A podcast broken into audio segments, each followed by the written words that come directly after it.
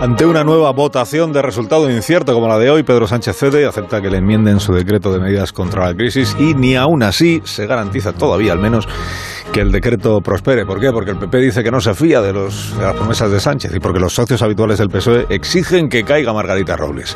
Así que le pregunto a Fernando Onega cómo ve la famosa geometría variable. Fernando, buenos días. Muy buenos días, Alsina. Eh, ¿Se lo digo como me sale de la vulgaridad del alma? Sí. Jodida. No hay palabra mejor ni más elocuente en el diccionario. La geometría variable fue un buen invento para situaciones de precariedad parlamentaria.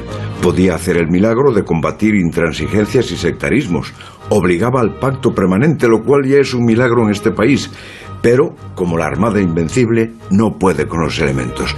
Y cuando choca con pieles muy sensibles, o con ministras de sólidos principios, o con orgullos fáciles de herir, o con matrimonios imposibles de sostener, revienta y pone al país ante una nueva crisis política que ya parece su estado natural. Lo que está ocurriendo con el decreto ley es grave. Hay un tufo de oportunismo y otro de gobierno cansado y un tercero de un clima que se parece demasiado al chantaje que rompe una mayoría que nunca fue natural pero funcionó. Y ahora se añade la mala suerte, porque solo al infortunio se puede atribuir que el Pegasus estalle en el momento más improcedente. Y además no tiene solución.